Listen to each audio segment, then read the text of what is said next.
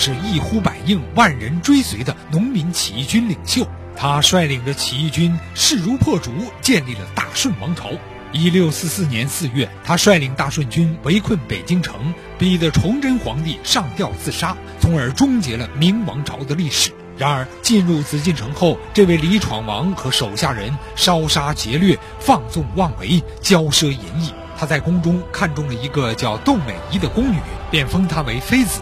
大将李宗闵又霸占了吴三桂的爱妾陈圆圆，结果被吴三桂反目，和多尔衮一起合力将当了四十二天的皇帝、正式登基只有一天的李自成赶出了紫禁城，最后连老巢西安也未能守住。请听老林说旧闻：李自成自毁皇帝梦。好，听众朋友，广告之后，欢迎您继续收听由林霄带给您的老林说旧闻。我们继续来看看李自成是如何攻破了北京城和他四十二天的皇帝梦。崇祯十四年（一六四零年）正月二十日，李自成攻克洛阳，杀了万历皇帝的儿子福王朱常洵，还从后园弄出了几头鹿，与福王的肉一起煮，名为福禄宴，还与将士们共享，也够残忍的。李自成没收了福王府中的金银财货和大批粮食物资之后，发布告示，大振金民。一六四二年，黄河决堤，冲毁开封，李自成率军先后杀死了陕西总督傅宗龙、汪乔年。十月，在河南的夹县又击败了明陕西巡抚孙传庭。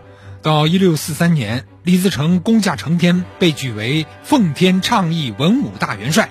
三月，李自成改襄阳为襄京，称新顺王，招抚流亡的贫苦农民，提出给牛种、赈贫困、畜孽生、务农桑，又提出牧民垦田、收其子粒以享军。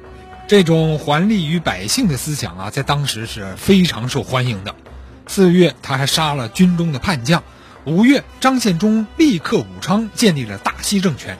八月。名都师孙传庭拥兵十万出关，李自成闻讯立即率主力北上。九月，两军对垒于夹县，时值大雨滂沱，明军运粮不济。李自成一面动员百姓坚壁清野，使明军无法就地筹粮；一面派大将李宗闵率万余名骑兵出汝州，截断明军的粮道。李自成率师追击四百里，大败明军。斩首四万余级，然后乘胜挥师西进。十月，李自成终于攻破潼关，杀死了孙传庭，占领了陕西全省。一六四四年一月，也就是崇祯十七年，大顺永昌元年，李自成在西安终于称帝，定都西安，建国号大顺，改元永昌，封功臣以五等爵。同时呢，还更定政治机构，改内阁为天佑殿，设大学士、平章军事，增设省级机构，设节度使，同时东征明京师。大顺农民起义军啊，号称有一百万，实际上没那么多人。三月十日，大顺军在沙窝口造船三千，渡过黄河。攻下了汾州，就是今天的汾阳，还有阳城、蒲州。隔日又攻下了怀庆，就是今天的焦作。之后又攻克了太原，但自身的伤亡也很大。在太原休整了几日之后，十六号，李自成又立刻山西忻州。之后在攻克宁武关时，前后死伤将士达六七万人。李自成下令对武宁屠城。当晚，大同总兵江襄投降。宣府总兵王承应降表已到，之后李自成又连下了北京北侧的居庸关和昌平。崇祯十七年三月十八，兵至洋河，十一号大顺军开进了宣府。当时历史记载，举城哗然皆喜，结彩焚香以迎。而崇祯帝急调辽东总兵吴三桂，蓟辽总督王永吉。昌平总兵汤通、山东总兵刘泽清入魏京城，并号召在京的勋戚官僚捐助饷银。一六四四年四月二十一日，数万人的大顺军啊，已经抵达了居庸关。监军太监杜之治、总兵唐通是不战而降，同时，刘方亮率领南路军东出故关后，征定太守邱茂华出降，大学士李建泰在保定投降。三月十六日，李自成过了昌平，抵达沙河。十七号进了高碑店西直门，他以大炮轰城，入午攻打平侧门、张义门、西直门，眼看城池将破。三月十七日半夜，守城太监曹化淳率先打开了外城西侧的广宁门，农民军由此便进入了今天复兴门南郊一带。